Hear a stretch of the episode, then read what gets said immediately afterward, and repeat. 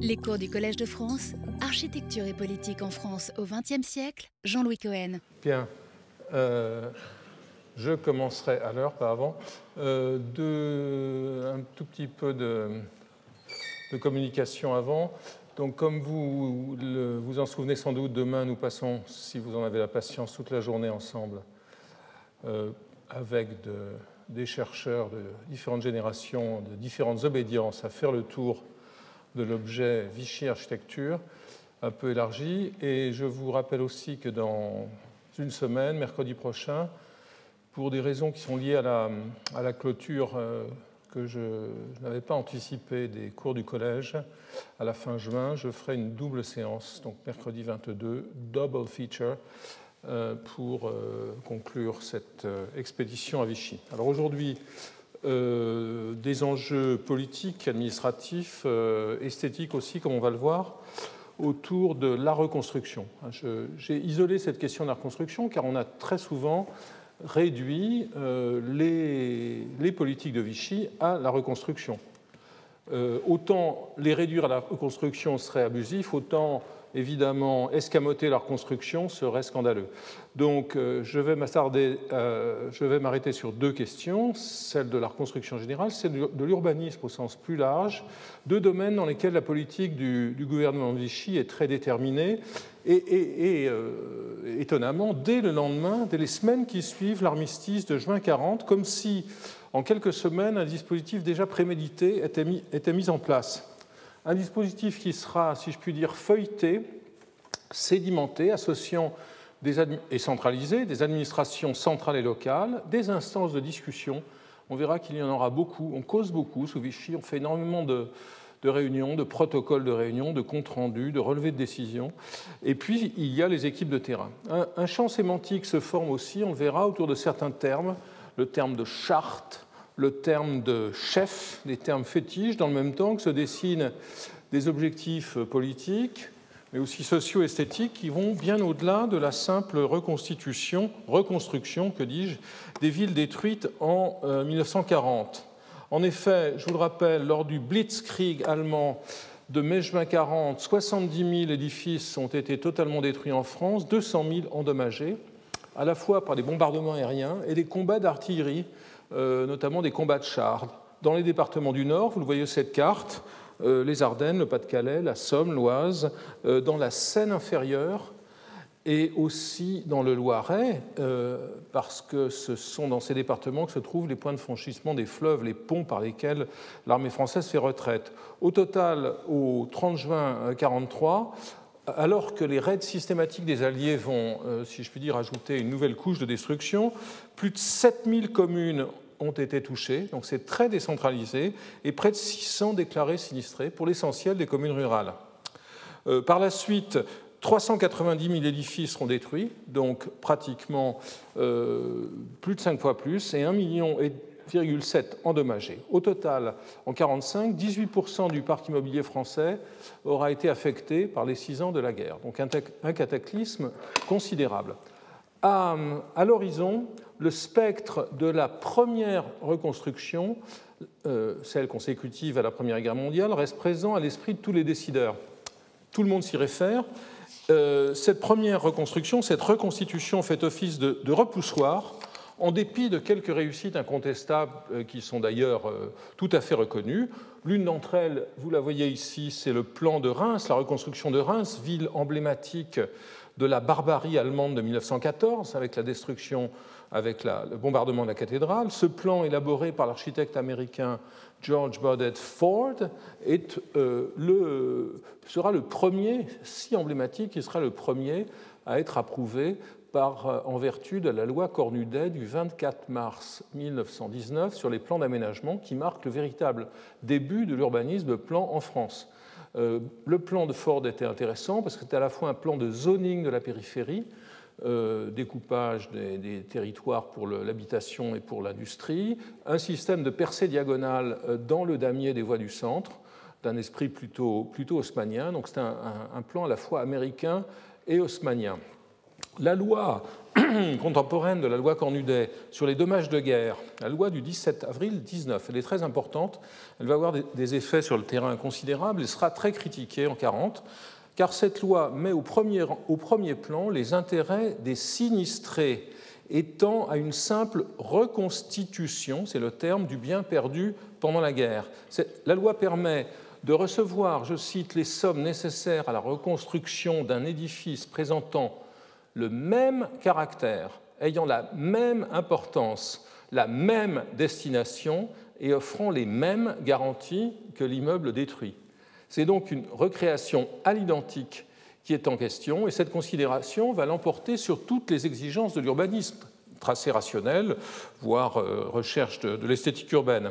Les tentatives des membres de la Société française des urbanistes, comme Agache, Auburtin et Redon, pour élaborer des plans de ville et de visage rationnels, vont rester, dans la plupart des cas, lettres, euh, mortes, en dépit de la qualité de tout, tout, leur travail méthodologique et de tous les projets théoriques faits par les uns et par les autres. Ici, à droite, un projet de l'équipe Basson-Pierre et de Ruté, qui s'illustrera dans les la construction des cités-jardins de la région parisienne et qui propose des modèles de villages, euh, euh, nouveaux.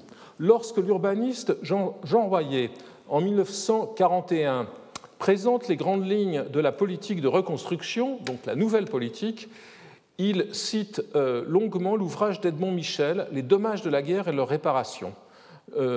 voilà ce qu'écrit Michel à propos de ces paysages d'après-guerre. Malgré l'effort de certains agents de la reconstitution, celle-ci n'a pas donné, du point de vue de l'esthétique et des aménagements de voirie, ce qu'on était en droit d'espérer. On a trop respecté, trop respecté la liberté individuelle des reconstructeurs au détriment de la collectivité.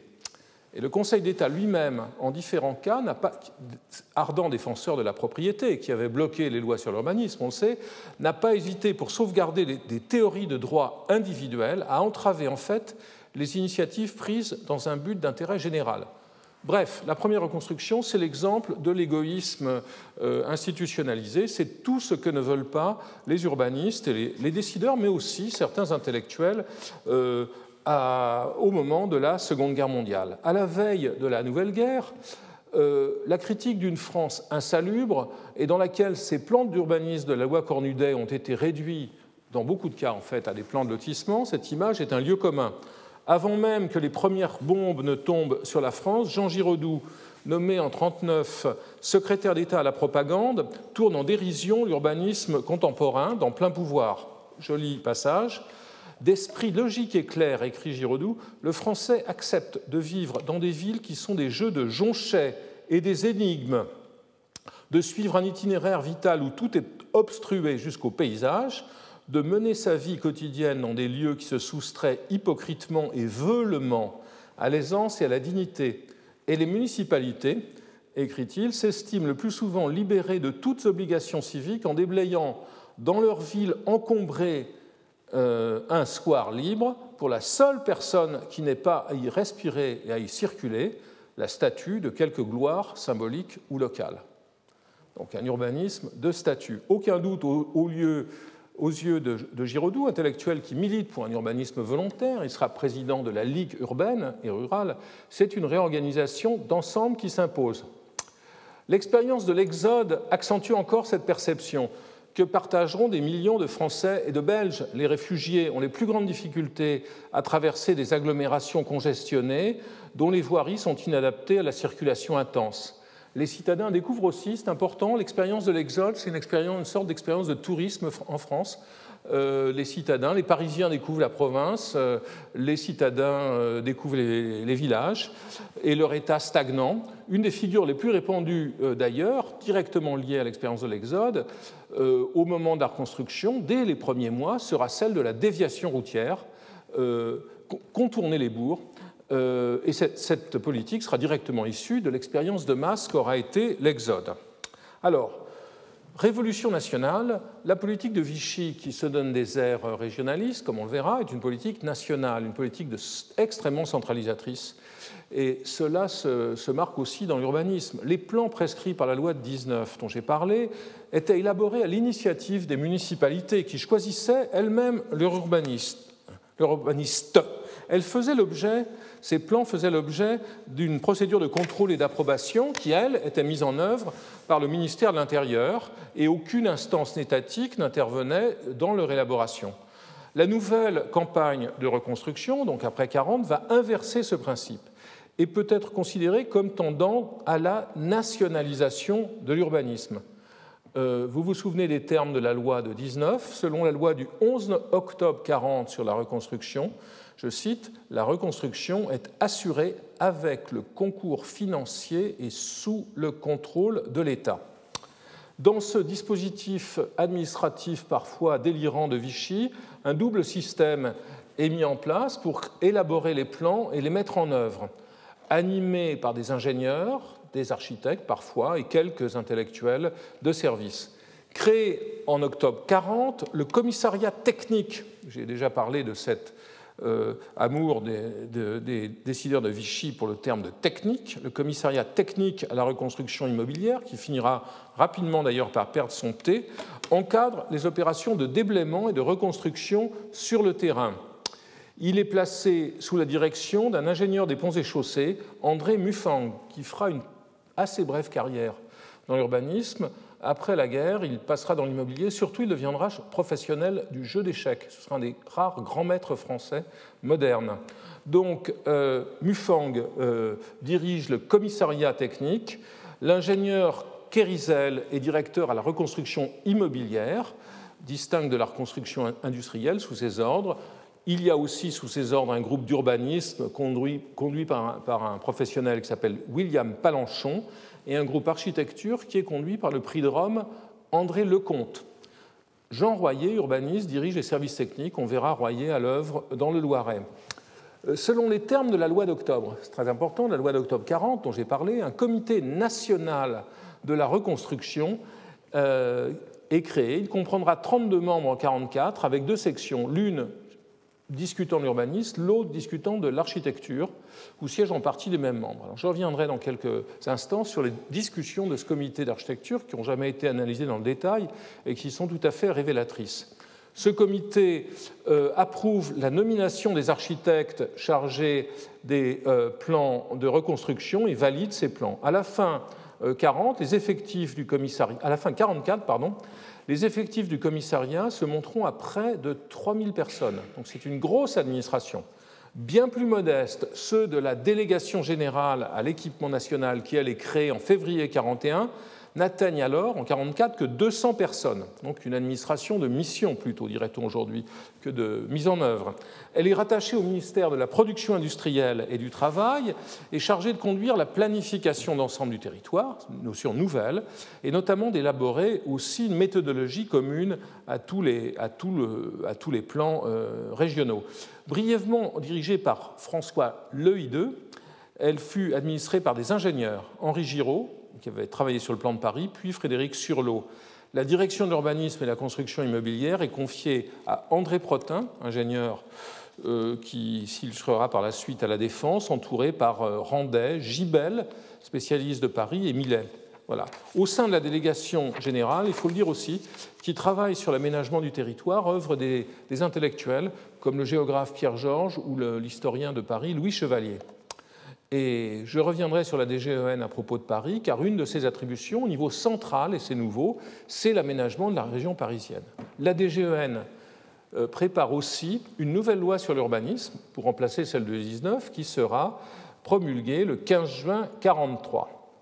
Alors, parmi les décisions les plus significatives prises par le commissariat à la reconstruction immobilière figure la nomination des urbanistes chargés des plans de reconstruction dans ces 19 circonscriptions régionales d'urbanisme. Et c'est tout à fait considérable. Entre 41 et juin 44, 868 euh, euh, contrats, euh, le chiffre a été vérifié aux archives nationales, ont été confiés à des architectes ou à des architectes urbanistes de toutes les orientations, de toutes les obédiences, des modernes comme André, comme André Lursa au début, au début, des académistes comme Charles Nicot, et des novateurs euh, étranges et plutôt euh, loufoques comme Gaston Bardet. Toutes les générations seront servies, des vétérans de l'urbanisme d'avant 14 aux jeunes diplômés de l'Institut d'urbanisme. Par ailleurs, c'est important aussi, euh, une procédure parallèle est suivie par le commissariat pour donner son agrément aux architectes qui souhaitent participer aux travaux de reconstruction. Cet agrément est parallèle, j'ai aussi commencé à l'étudier, parallèle aux démarches que ceux-ci, que ces architectes entreprennent pour être inscrits à l'ordre. Donc en parallèle, on demande un agrément pour être constructeur et on essaye d'être inscrit à l'ordre. Et je n'ai pas l'impression que la loi des 2%, euh, que, la règle des 2% s'appliquant aux juifs s'applique euh, euh, à ces, agréments pour la reconstruction. La distance prise, dont j'ai déjà parlé, unanimement, tout le monde est d'accord, envers la reconstitution d'après 1918, s'accompagne en fait de, l'émergence de la construction d'un nouveau récit, qui est un récit sur le renouveau ou la renaissance. C'est ce que propose par exemple le jardinier André Vera dans, la revue Urbaniste, dans un manifeste pour le renouveau de l'art français. C'est une thématique euh, vichiste, celle de la Renaissance, il affirme, Vera affirme, dont, je pense euh, Dorothée Imbert parlera beaucoup demain, il affirme, s'il ne tient pas uniquement à nous qu'une renaissance économique ait lieu, il tient uniquement à nous qu'une renaissance artistique ait lieu. Et l'une ne laissera pas d'avoir une influence sur l'autre parce qu'elle donnera confiance à la nation, lui communiquera de l'élan pour aller dans des voies encore rudes et obtenir un jour une merveilleuse délivrance voyez, comme l'image est belle, comme cette renaissance doit être à la fois l'ornement, la manifestation et l'auxiliaire, non d'une évolution nationale, mais d'une révolution nationale, n'attendons pas en patience une floraison qui vienne à son heure. Organisons au contraire en diligence une, une floraison qui éclose à notre volonté. Donc des jardiniers actifs. Vera prend ses distances d'avec les décennies passées pendant lesquelles, je cite, les architectes conduisaient des maisons sans toit, ou à toit plat, sans toit, sans ornement, sans plein même, composées des vides, puisque les façades ne comportaient plus que des fenêtres, des yeux sur la rue. Belle image. Euh, et euh, verra toujours euh, virulent, admodestant toutes les disciplines, ainsi sur l'importance des jardins dans les louanges à la France qu'il propose de chanter. C'est la version urbanistique du Retour à la Terre. Prenez votre bêche à la recherche de modèles historiques, la revue Urbanisme dans laquelle il écrit va, se donner du mal. Par exemple, elle va consacrer son numéro de février 42 à l'actualité de Sully, euh, considéré à la fois comme le grand surintendant des finances, le grand voyer de France, comme architecte et bâtisseur de villes enfin. De son côté, pour bien montrer ce passéisme actif, cette idée d'une redécouverte des grands moments de l'histoire française, la Renaissance avec Sully, d'un autre côté, un chargé de mission important au commissariat à la reconstruction immobilière, Jean-Charles Moreux, euh, architecte des monuments historiques, moderne repenti, c'était un moderne assez radical dans les années 20, puis il avait rompu euh, en expliquant que derrière un cube, on trouvera toujours un un, cube que derrière un tube, on trouvera toujours un tube et qu'il fallait revenir à l'histoire, Moreux s'arrête sur une forme urbaine particulière, les places de cathédrales, qui effectivement sont un enjeu, on va le voir tout à l'heure, dans tous les plans de reconstruction. Il leur consacre dans l'architecture française un très bon dossier comparatif préfacé par Hautecoeur, dans lequel on voit à la fois sa connaissance historique, c'est son, érudition, mais aussi une, illustration de la problématique pittoresque de, de Camille. L'action de l'administration passe aussi, et vous le voyez ici, passe ainsi par l'utilisation de la presse professionnelle, très important dans cette période où, les, voyages sont difficiles, on a du mal à se rendre compte soi-même des choses. Officiellement, l'organe de la Société française des urbanistes, urbanistes devient, sous la direction de Jean Royer, homme qui a beaucoup de pouvoir dans, dans cette période, l'organe officieux du commissariat dont le programme est par ailleurs popularisé dans la presse quotidienne. Énormément de rubriques sur l'urbanisme et les hebdomadaires illustrés comme l'illustration. autre chose, les salons des urbanistes organisés par la SFU, la Société française d'urbanistes, tous les ans entre 41 et 44, permettent de montrer à Paris les plans euh, en préparation dans les, euh, euh, dans les provinces. sur le plan législatif, maintenant, le gouvernement de Pétain ne chôme pas. Il édicte le 4 octobre 41 une charte du travail, puis une charte de l'artisanat le 24 août 43. Le terme de charte est fortement connoté. Euh, il a notamment un sens très précis, très réactionnaire en France, où la constitution élaborée en 1814 par Louis XVIII avait été dénommée charte et non constitution pour marquer la différence avec la Révolution et l'Empire. Donc retour à la charte. En matière d'urbanisme, le commissariat à la reconstruction immobilière fait écho à cette euh, euh, passion sémantique pour la charte et rédige en 1941 une charte de l'architecte reconstructeur, publiée dans l'architecture française. Elle prescrit aux professionnels un rôle social, du rôle social de l'architecte reconstructeur. C'est évidemment une parodie du célèbre article qui avait lancé la carrière de Lyotet, du rôle social de l'officier dans le service universel. Le rôle social, j'ai déjà parlé de l'importance de Lyotet, une sorte de, parrain lointain des politiques de Vichy.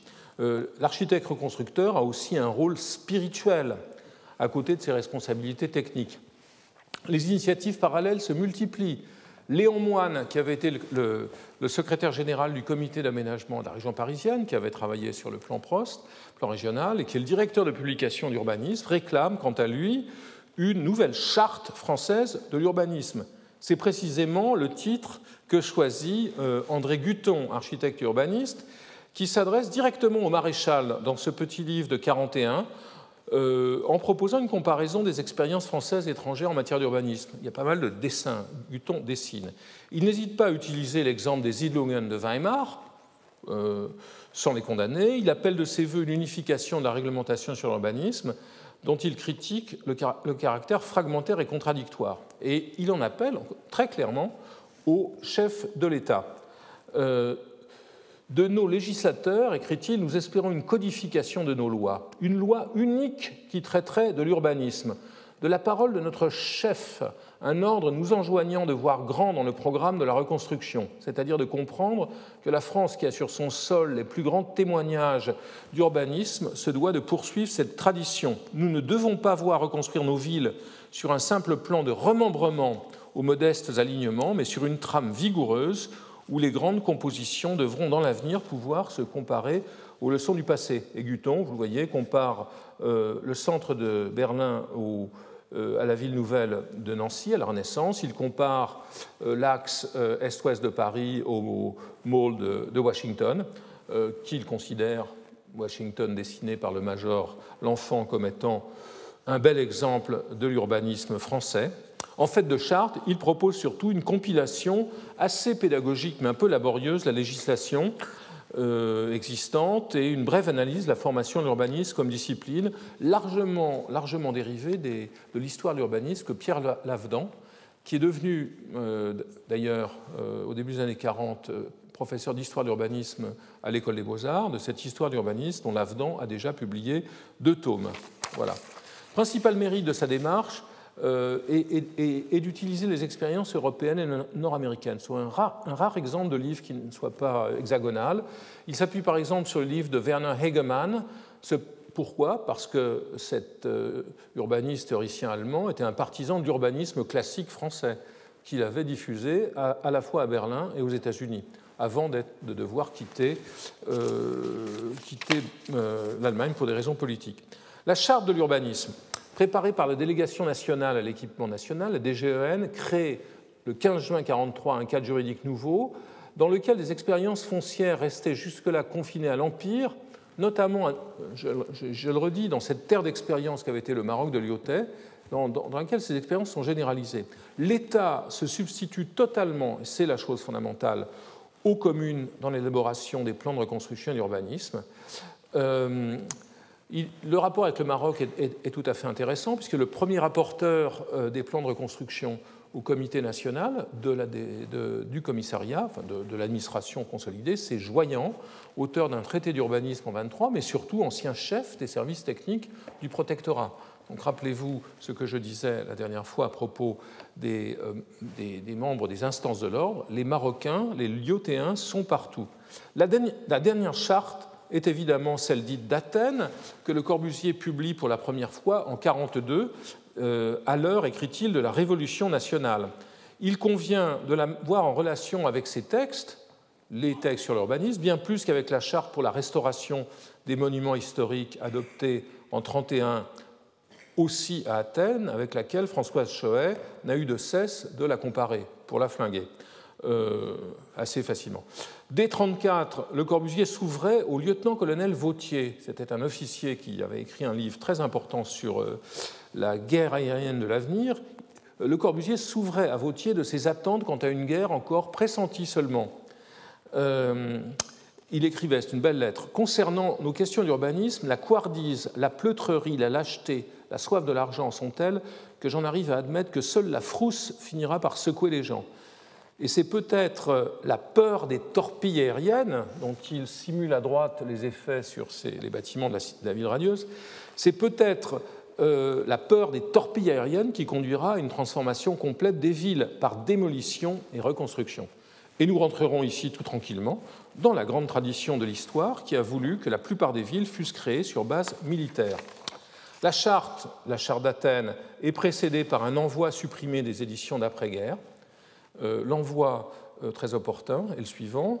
La charte est destinée à être placée sur la table des hommes de gouvernement et le politique, qui est l'art par quoi les plans sont placés dans la vie, y trouvera certaines de ses directives les plus sûres. Donc euh, la charte est un message envoyé aux politiques de la DGEN, du commissariat et de Vichy. Cette adresse, cet envoi supprimé par la suite, comme je l'ai dit, sera suivi par un discours liminaire de Giraudoux, euh, assez intéressant, dans lequel Giraudoux insiste sur les menaces sociales euh, qu'implique la, stagnation des villes. il explique notamment, je cite, la coexistence dans la même ville et dans la même vie de citoyens équipés pour la lutte moderne, classe dominante, et de citoyens démunis ne peut que provoquer des différences d'humeur, d'habitude, de goût, c'est-à-dire finalement de conditions et d'honneur.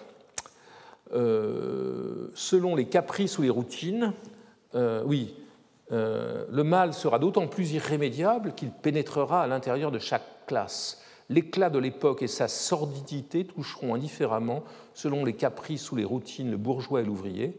Il y aura une zone sordide du travail et de la pensée, une zone éclatante et au même niveau se coudoiront dans un protocole humain et national lamentable des êtres opaques et des êtres lumineux. Je ne vais pas commenter dans le détail la charte d'Athènes. Euh, il faut savoir que c'est une fabrication de Le Corbusier à partir des constatations du quatrième congrès international d'architecture à Athènes. Le congrès avait euh, donc rédigé en style télégraphique des constatations, Le Corbusier les rationalise et les développe en introduisant ses propres considérations, en faisant, en radicalisant, si l'on veut, le propos de manière à ce que la charte d'Athènes devienne une justification de ses propres positions. Euh, on oublie toujours que la charte d'Athènes euh, intervient sur une question très importante de la reconstruction, euh, la, question des, centres et des, et des bâtiments existants. elle ne préconise pas leur liquidation elle euh, préconise leur conservation, s'il est possible, avec des, avec des, comment dire, des, clauses restrictives, conserver le patrimoine, s'il est possible de remédier à la présence préjudiciable de ces bâtiments euh, par euh, des mesures radicales, par exemple la déviation d'éléments vitaux de circulation, voire le déplacement de centres considérés comme immuables. Surtout, la destruction de taudis alentour des monuments historiques fournira l'occasion de créer des surfaces vertes. Le Corbusier note en marge, regrettable mais inévitable. Surtout, les vestiges du passé y baigneront dans une ambiance nouvelle. Donc, on conservera les édifices. Souvenez-vous de l'image des quartiers du vieux port de Marseille avec quelques édifices qui flottaient dans un champ de ruines. C'est au fond ce que la charte d'Athènes euh, préconisait. Dans cette administration de Vichy, où les techniciens, les technocrates, je l'ai déjà dit, occupent un espace dilaté, la notion de hiérarchie est centrale et le rôle du chef ne cesse d'être exalté du sommet himalayen de, de, l'État, quelque part dans l'Allier, aux hauteurs modestes des appareils et des corporations.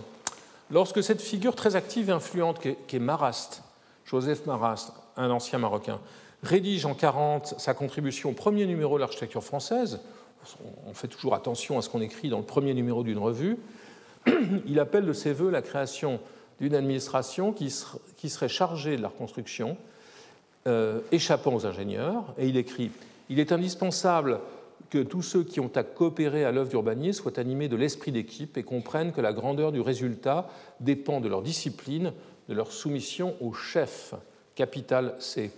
Gérard Miller, dans ses Pouces au jouir, du maréchal Pétain consacré à ce propos deux très belles pages à cette mystique du chef, euh, du haut en bas de la, hiérarchie de, de l'État français qui permet à chacun, écrit-il, de s'établir chef à peu de frais.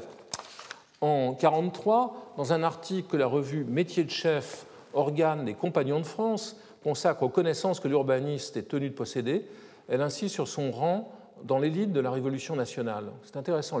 On n'a jamais parlé, je crois, autant d'urbanisme en France que dans cette période, beaucoup plus encore qu'après 1945. Euh, le, propos est, popularisé jusque dans les plus, les plus modestes des quotidiens. Alors quel est l'urbanisme pour métier de chef? Il ne peut rien ignorer des problèmes humains, non plus que des techniques à appliquer pour les résoudre. Sa vocation suppose un grand amour de l'homme, une sensibilité, une faculté intuitive qui donne à sa décision une sûreté et une force indiscutables. Il doit vraiment être un chef. Maître de soi-même comme de l'équipe qu'il doit constituer autour de lui, il doit avoir la confiance de l'État. Voilà. Je n'entre pas dans le détail. Euh, euh, ce chef fait partie des élites révolutionnaires que cette revue, euh, que cette revue soutient. Cette vision hiérarchique de la pratique est partagée par des architectes très, très différents, dont la problématique est, politique parfois est totalement autre. Ainsi, euh, André Lursac, je prends comme une espèce de, euh, de, de, personne témoin plutôt de la gauche dans le champ de l'architecture, qui publie une petite brochure en 1942 intitulée Urbanisme Architecture dans la série des cahiers de l'école de Rochefort. L'école de Rochefort, c'est une école de poésie euh, qui se trouve dans un Rochefort euh, des, euh, des, Pays de Loire, groupement d'ailleurs assez hostile à Vichy. Mais dans ce texte, l'URSA est tout à fait insiste aussi sur le rôle de chef de l'architecte. Il le dénomme l'ordonnateur général, le créateur embrassant le problème global et lui apportant des solutions. Pour l'URSA, cet ordonnateur dicterait dans ses grandes lignes l'ordonnance de la ville, en établirait la trame, enfin grouperait sous sa volonté unique l'ensemble de ses collaborateurs, techniciens, architectes et urbanistes, qu'il soumettrait à une discipline commune d'organisation et de création. Le Corbusier ne dit pas autre chose dans La Maison des Hommes, publié en 1942 également. Euh, le chef est aussi présent, mais il est le partenaire des architectes. La distribution des compétences est réglée pour l'ensemble du pays. Vous le voyez ici par cet arbre du domaine bâti qui plonge ses racines dans la patrie, euh, son histoire et son empire, dont le tronc n'est autre que l'État français. Euh, par cette image euh, arborée, sylvestre, une association d'architecture et de la politique est proposée qui trouve sa condensation dans le rapport établi, très important, entre deux figures du chef. Le chef au plan politique et l'ordonnateur, à nouveau, maître d'œuvre suprême au plan de la construction. Euh, le, chef politique est un ordonnateur et l'ordonnateur est un chef aussi. Les deux figures se confondent. Euh, le Corbusier et ou, et ou Pierre Feu écrivent Le chef politique qui sera l'architecte de cette vaste ossature de forces arc-boutées l'une sur l'autre ne tracera pas une ligne sur son épure sans l'avis ni le concours d'un autre architecte travaillant, lui, sur matériaux concrets, l'ordonnateur. Tous chefs ou tous architectes par conséquent. Dans la ville idéale de Vichy, alors revenons à la ville, la hiérarchie, cette hiérarchie politique, professionnelle, corporative, se, trouve de, double de la volonté de perpétuer, voire de renforcer les hiérarchies sociales. Et je trouve que c'est un aspect important qui a été souligné à propos de Paris, mais pas, euh, de manière générale dans l'ensemble des, villes. La situation créée par les destructions incite à une sorte de recomposition sociale de la structure des villes françaises. Euh, il s'agit, on peut le dire, que d'une nouvelle formulation d'une politique qui est dessinée depuis le XIXe siècle et dont la, première étape aura été la délimitation des îlots insalubres, par exemple à Paris. Euh, je pense que Isabelle Bacouche en parlera demain. Dans son article programmatique pour le premier numéro qu'Urbanisme publie après euh, après l'occupation, sous l'occupation, Royer évoque les possibilités ouvertes par ces nouvelles circonstances. Un programme extrêmement intéressant. Euh, les règles, écrit-il, auxquelles les projets d'aménagement, donc les projets d'urbanisme, subordonnent la reconstruction, conduiront à édifier des immeubles dont les taux de location seront sensiblement plus élevés que les maisons anciennes. C'est clair. Obligeant les occupants à rechercher des logements nouveaux à la mesure de leurs moyens. Les très petites locations disparaîtront en partie des zones à reconstruire pour se transporter dans d'autres quartiers. Il faut donc prévoir à ce double point de vue des quartiers dits de compensation où se replaceront ceux que leur exploitation commerciale ne retient pas au centre et ceux que la modicité des ressources conduira vers des maisons de plus modeste valeur à la périphérie de l'agglomération. Donc la guerre, accélérateur de l'exode social. Et il devient clair aux yeux de la plupart de ces urbanistes et de certains observateurs que la reconstruction va aboutir à un un autre exode, celui des classes populaires des centres historiques détruits vers la périphérie. De cette euh, prévision, de cette vision, je dirais, dérive l'hypothèse de quartier-musée où la conservation des bâtiments serait sélective et porterait sur des ensembles constitués. Euh, et ici euh, se trouve sans doute un article pivot, notamment parce qu'il est publié dans l'Illustration, qui est l'espèce d'organe central de la petite bourgeoisie française hebdomadaire. L'un des principaux partisans de la démarche est Jean-Charles Moreux, dont j'ai parlé, qui écrit en 1941 N'ajoutons pas au malheur de la guerre des destructions volontaires imposées par les règles d'un inflexible urbanisme. Nous n'hésitons pas à dire qu'il est insuffisant de ne conserver que des œuvres de premier ordre, mais, mais, mais et qu'il faut sauver non seulement des monuments moins importants, mais aussi des quartiers tout entiers, quartiers d'où émane un charme artistique, historique et poétique. Donc conserver des quartiers, pas simplement des immeubles. Mais il ne s'agit pas pour autant de tout conserver. Moreux suppose que la ville a été débarrassée en son centre des services d'approvisionnement. Ça veut dire quoi? Les marchés, les halles à Paris, par exemple et que des satellites urbains étaient prévus pour contenir des grands ensembles et bien loger l'excès de la population. Avant que d'être mis en valeur, avant que de devenir les, quartiers musées qui seront l'intérêt et l'attrait par excellence de la ville, ils seront assainis. c'est très important. Même un partisan d'une conservation étendue de la substance historique, au-delà des monuments comme Moreux, euh, euh, considère que, que, la reconstruction va avoir des effets euh, sociaux, doit avoir, va avoir, doit avoir des, effets sociaux très larges. Elle en a déjà sous certaines formes, et j'évoque juste cet épisode au passage. Euh, n'oublions pas que le vrai grand chantier du commissariat à la reconstruction immobilière dans cette période, à part le déblaiement des ruines, c'est la construction de cités provisoires, dont vous voyez ici quelques plans qui son relève à la fois du camp militaire et de la cité-jardin. Alors, allons sur le terrain. Et le premier terrain, c'est le Loiret, euh, car les premiers plans élaborés le sont pour les villes de la vallée de la Loire, comme Gien, Sully-sur-Loire ou Orléans, à l'initiative du préfet Jacques Morane, qui lance l'étude dès l'été 40, préfet extrêmement énergique et qui était au courant, qui était au fait de l'urbanisme. Certains de ces plans sont proches dans leur esprit de ceux d'après 18, et tentent simplement à moderniser les tracés sans les effacer. D'autres sont plus, radicaux. C'est le cas pour celui, euh, oui, entre les deux se trouve le projet de Gien sur les bords de Loire d'André Laborie, dans lequel les îlots sont reconstitués avec des cours agrandis et les éléments du langage architectural réinterprétés. C'est à Gien que Albert Laprade, par exemple, pose son carnet de croquis tremblant pour faire ses, pour faire ces dessins d'éléments historiques de bâtiments à gauche. vous voyez à droite comment des places sont dégagées sur lesquelles on retrouve euh, des thématiques décoratives en briques, mais euh, ajustées à des bâtiments dont la structure est en béton armé. Euh, l'enquête publique sur le plan de Gien, dont Daniel Volman parle assez dans le détail dans son livre sur la reconstruction, est bouclée en cinq jours. La municipalité propose de ne tenir aucun aucun cas des quelques 70 ou 75 remarques faites par les habitants, et donc le plan est déclaré rapidement d'utilité publique. On va très vite. Euh, dans cette génération de plans se trouve également le plan de Royer pour Orléans, dont la première étape est le déblaiement, ce qui est une caractéristique française importante, le déblaiement c'est-à-dire immédiatement la liquidation du réseau viaire antérieur. Les Allemands ne feront pas cela et au contraire conserveront les matériaux de construction euh, sur le remplacement. Ici, les îlots sont homogénéisés, aérés, euh, euh, et notamment redécoupés en grandes parcelles, les rues sont élargies. Les projets lancés dans le Loiret, voilà à nouveau Royer, donc vous voyez notamment le, réaménagement d'Orléans autour de la, rue Royale, de cette magnifique rue qui sera assez bien refaite dans l'après-guerre.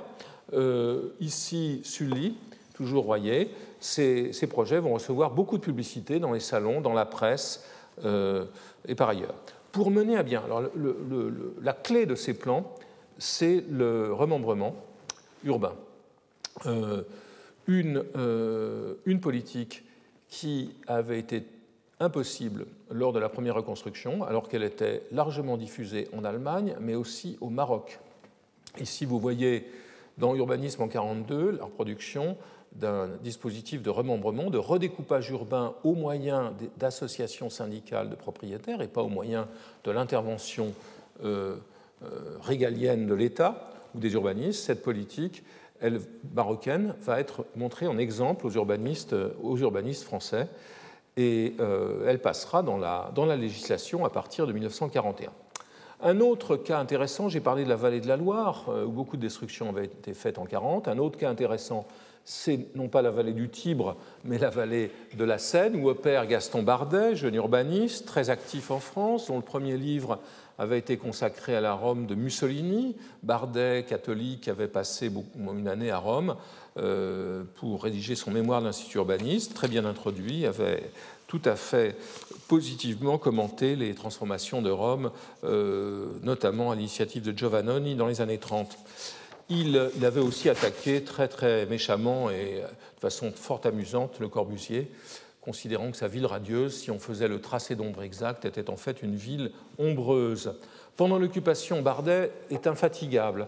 Il ne cesse de publier, grâce à la main-d'œuvre euh, servile de son épouse Françoise Poète, la fille de Marcel Poète, euh, euh, à qui il a offert comme cadeau de noces une machine à écrire pour qu'elle puisse taper ses manuscrits. Je tiens l'anecdote de Françoise Poète, qui en était encore scandalisée 50 ans plus tard.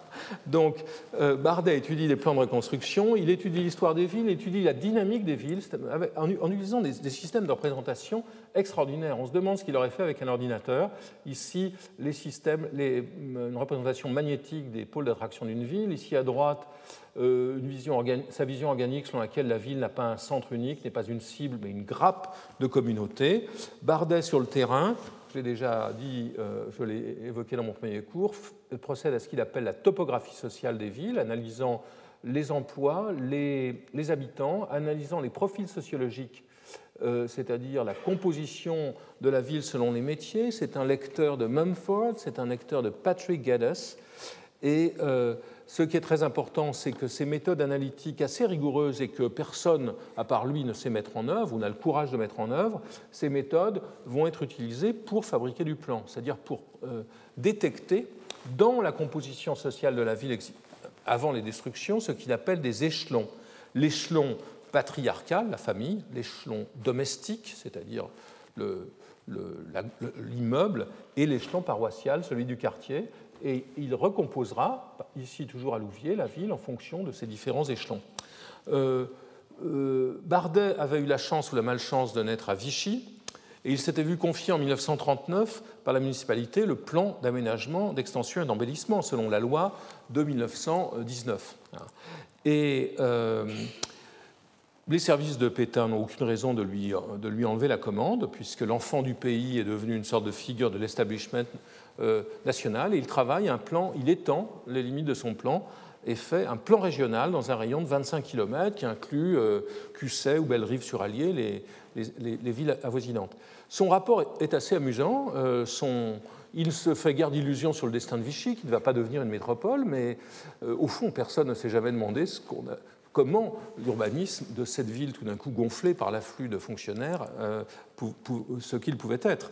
Dans son rapport justificatif des limites adoptées, que j'ai trouvé dans ses archives, en mars 1942, il essaye de clarifier les enjeux sans, sans emphase, et je trouve ça assez intéressant. Bardet écrit Personne ne peut se hasarder à prévoir durant combien de temps se superposera la vie agitée d'une capitale administrative à la vie normale de la reine des villes d'eau.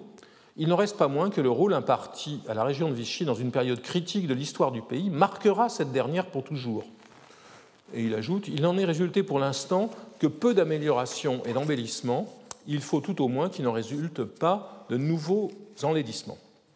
Alors, maintenant, je voudrais euh, passer à autre chose, c'est-à-dire ouvrir le dossier du Comité national de la reconstruction dont j'ai déjà parlé, qui, à ma connaissance, ne, l'a jamais été de manière systématique. Ce, comité est créé. Euh, euh, tient ses, sessions entre janvier 42 et août 44 sous la présidence du directeur de l'architecture René Perchet. Donc il dépend, il est sous tutelle du commissariat à la reconstruction immobilière, mais il est aussi euh, contrôlé par les services de la direction des beaux-arts. Ce comité siège à Paris et fait deux visites sur le terrain, une à Rouen et une à Orléans.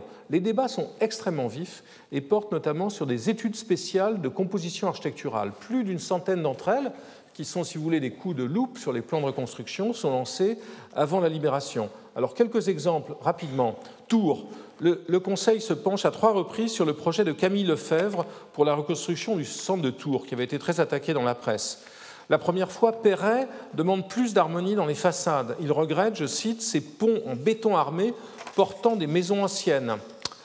Euh, il, euh, il, fait remarquer qu'au débouché de la rue nationale sur le fleuve, ici sur la Loire, euh, les immeubles de cette place ont une architecture monumentale, tant au rez-de-chaussée qu'aux étages, tandis que les immeubles se retournant sur la rue ont une architecture euh, inspiré d'autrefois aux étages, reposant sur de frêles rez-de-chaussée modernes. Cette opposition est très fâcheuse et il faut envisager une architecture nouvelle du haut en bas. Dans une autre session, Paquet, qui est un architecte des monuments historiques, regrette que Lefebvre n'ait pas profité de la liberté qui lui a été suggérée pour faire une étude franchement moderne la reproduction exacte des édifices primitifs ne peut être effectuée. Intéressant ce discours donc de l'État sous la tutelle du responsable administratif des monuments historiques. À Beauvais, euh, où les abords sont dessinés par experts, Perret demande que les bâtiments nouveaux ne soient pas d'une architecture pastiche, mais d'une architecture moderne, en harmonie avec le cadre que crée euh, la cathédrale. Euh, à propos d'une nouvelle place dessinée par Georges Noël, la section dans son ensemble rejette les études de façade et souhaite que l'architecture ne soit pas une réminiscence du passé euh, et soit à l'échelle de l'hôtel de ville qui commande la place. C'est une position récurrente de la section. Dans le cas de Châtillon-sur-Seine, où opère Laborie, l'architecte de Gien, c'est Lecomte qui regrette que l'architecte se soit attaché à reproduire trop servilement l'architecture du vieux Châtillon. Euh, il faut, d'après lui, éviter l'étage inhabitable prévu dans la partie supérieure de chaque pavillon, sinon on pourrait reprocher à l'architecture de M. Laborie de n'être plus qu'un décor. Euh, devant l'étude d'une place conçue par Daniel Petit à côté de la place d'armes euh, de Douai, Perret affirme à nouveau l'architecture devrait être plus moderne et non un pastiche de façade ancienne il est nécessaire, dans le cas de cette place, d'éviter les réminiscences du passé et de concevoir une architecture franchement originale, ce qui est parfaitement possible même en employant les matériaux de la région. Le comte ajoute l'emploi des matériaux régionaux n'implique pas nécessairement une architecture liée à celle des siècles passés. Il souhaiterait, comme Paquet, à propos de Douai, que les immeubles de la place nouvelle fussent étudiés suivant une conception résolument moderne. Amiens, plusieurs projets sont discutés. Amiens, c'est Dufaux, Pierre Dufaux, qui, est un, enfant du pays, le régional de l'étape, qui a réussi à se faire passer la commande du plan. Paquet remarque à propos de la reconstruction du beffroi par Dufaux euh, qu'il serait désirable de ne pas s'astreindre à des réminiscences d'architecture ancienne. À propos des abords de la cathédrale étudiés par Tournon, le directeur de l'école des beaux-arts, Perret approuve son idée quant à la continuité de l'architecture, mais la question de la hauteur de l'arc lui semble délicate et il souhaiterait qu'il fût remplacé par un élément à l'échelle humaine. Donc il critique Tournon. Et quand son propre projet pour la place euh, Alphonse Fiquet au-dessus de la gare est discuté, Perret explique euh, euh, qu'il s'agit de construire un ensemble harmonieux dominé par une tour qu'il essaye et parvient à vendre au maire. Un autre exemple intéressant, peut-être dernier, un des derniers, c'est le travail de Grébert pour Abbeville, euh, Gréber affirme s'être appliqué à restituer l'atmosphère toute particulière de ce quartier aux voies courbes caractéristiques, mais Perret trouve les rapports des maisons un peu faibles étant donné le poids de l'architecture des étages et demande qu'ils soient plus étudiés. Perchet résume le débat en invitant Grébert, je cite, à poursuivre son étude sans s'astreindre à un rappel du passé. Ce rappel devant être plutôt recherché dans les silhouettes et dans l'emploi des matériaux traditionnels. Quant à son projet pour le marché, euh, la section estime unanime que la construction envisagée présente un caractère trop rustique qui paraît difficilement compatible avec le cadre dans lequel elle serait placée. Voilà, donc tir groupé sur Grébert, euh, auquel le comité s'oppose à nouveau en lui reprochant de faire une reconstruction trop timide à Rouen. le Conseil discute aussi de questions de méthode, notamment de savoir si l'architecture doit précéder le travail remembrement, et elle va dans ce sens, et elle s'arrête sur des bâtiments isolés. Ici, le bâtiment de Labro, le projet de Labro pour Blois, euh, qui est considéré comme étant, euh, euh, comme étant inadéquat. Labro se plaignant par la suite de voir sa liberté de composition de plus en plus réduite, il se verra répliquer que les avis de la section sont non pas de caractère impératif. Donc pas impératif, il n'en reste pas moins. Vous l'avez vu, j'ai lu rapidement tous ces avis, ces avis, que de manière systématique, on peut dire systématique, ces architectes qui sont les grandes figures de l'urbanisme, et pour certains d'entre eux des professeurs influents en école des beaux-arts, euh, n'ont qu'un langage contre le pastiche, contre la, répétition timide euh, des formes détruites et pour euh, des transformations assez radicales à la fois des tracés et des édifices. Donc je pense que ici à nouveau nous voyons la confirmation que la politique de Vichy n'a pas été une, politique nostalgique et conservatrice, et qu'au contraire, euh, ces intervenants, parmi lesquels, je le répète, se trouvent les forces tutélaires qui euh, qui avaient le, devoir de contrôler les monuments historiques, ces forces tutélaires se prononcent pour des transformations d'ampleur. Alors, je voudrais maintenant, pour terminer, euh, parler un peu d'architecture. Vous savez qu'on construit peu dans cette période, à part des cités provisoires et quelques équipements sportifs, on projette beaucoup. Euh, en revanche, on se préoccupe du passage à la grande production lorsque celui-ci sera possible. D'abord par la normalisation, pour laquelle les instances sont à nouveau pléthoriques. Hein. Vichy se plaît à multiplier les instances euh, contradictoires, parfois, à vrai dire, seulement complémentaires.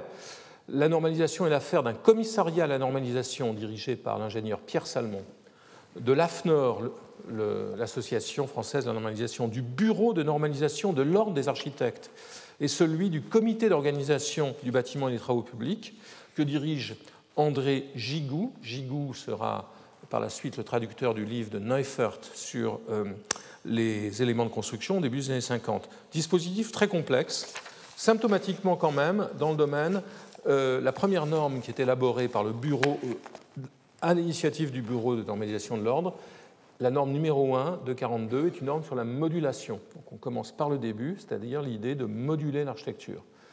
Euh, la normalisation mobilise des talents divers, et notamment euh, l'un d'entre eux euh, qui est Pingusson, qui affirme, l'architecte de l'hôtel Latitude 43, qui affirme à ce propos en 1943, la normalisation ne doit pas être considérée comme un fait isolé, une entreprise particulière conduite par la volonté de quelques-uns ou une nouveauté pure, mais plutôt comme un des aspects du vaste mouvement qui fait constamment évoluer les institutions humaines entre deux pôles, la licence et la contrainte, les extrêmes de l'ordre et de la liberté.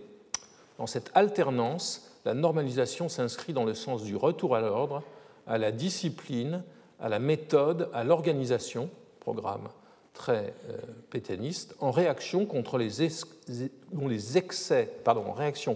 excès, d'un libéralisme intellectuel, politique et économique dont les événements actuels apportent la mesure et l'aboutissement. Donc la normalisation fait partie de la purge que euh, la République, euh, que la France, au sortir de la, République, doit avaler.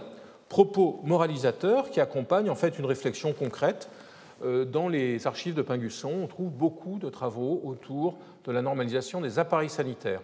Une note écrite à gauche, à droite, un croquis d'évier. Euh, Pingusson est l'homme qui va normaliser les lavabos, les éviers, euh, les bidets, les bacs à douche. En écrivant des rapports, tout le processus est intéressant. Il écrit des rapports préliminaires, propose une norme provisoire qui est ensuite soumise à l'enquête publique. Euh, et il écrit à ce propos La fixation d'une norme ne peut être faite que par un acte d'autorité pure, contraire à l'assentiment commun, ce qui justifie l'enquête publique à laquelle tout projet de norme est soumis. Donc on consulte, mais pour prendre un acte d'autorité. Euh, pour lui, la normalisation postule l'avènement d'une culture, nouvelle culture classique, qui ne serait pas l'œuvre des seuls techniciens, euh, et c'est ce qui justifie son engagement dans les comités de l'AFNOR. Ici, vous voyez parmi, toutes les normes adoptées par la FNOR dans cette période, une qui découle directement, euh, dérive directement du travail de Pingusson, qui est la norme euh, portant sur le lavabo. Et vous voyez que ce qui est normalisé, ce n'est pas simplement l'objet lavabo, c'est aussi la posture, c'est toute l'opération. Euh, on voit bien que derrière la norme se trouve un projet, un. La, question de la norme est, discutée dans technique architecture, beaucoup plus que dans l'architecture française, notamment par Herman, qui s'appuie sur elle pour euh, qui s'appuie sur des précédents historiques, ici celui de la, rue de Rivoli et de son unité opposée au désastre en haut à droite des HBM de la ceinture parisienne, c'est la, norme, la réflexion sur la norme et l'unité de la rue de Rivoli va être une des justifications euh, des grands ensembles les plus sublimes, c'est-à-dire les plus, euh, les plus longs, les plus répétitifs dans l'après-guerre. La politique de Vichy aura des effets durables après la guerre dans la constitution d'appareils normatifs de la reconstruction, euh, mais elle connaît aussi des formes intéressantes, un peu déviantes. Euh, par exemple, le moduleur de Le Corbusier. Celui-ci crée en mars 1943 l'ASCORAL, ou Assemblée des constructeurs pour la révolution architecturale. Son comité 3B œuvre sur normalisation et construction. C'est dans ce cadre qu'il demande, par exemple, à son jeune assistant Gérald Hanning d'étudier un système proportionnel fondé sur le nombre d'or à gauche un croquis de Corbusier d'après Hanning, puis euh, la contribution de la mathématicienne Elisa Maillard le conduira à utiliser les séries de Fibonacci pour chaîner ces mesures et aboutir au modulor euh, effectivement bouclé en 1947. Comme on a, vous voyez à droite ce document de l'Ascoral sur la normalisation euh, de la construction en 1944.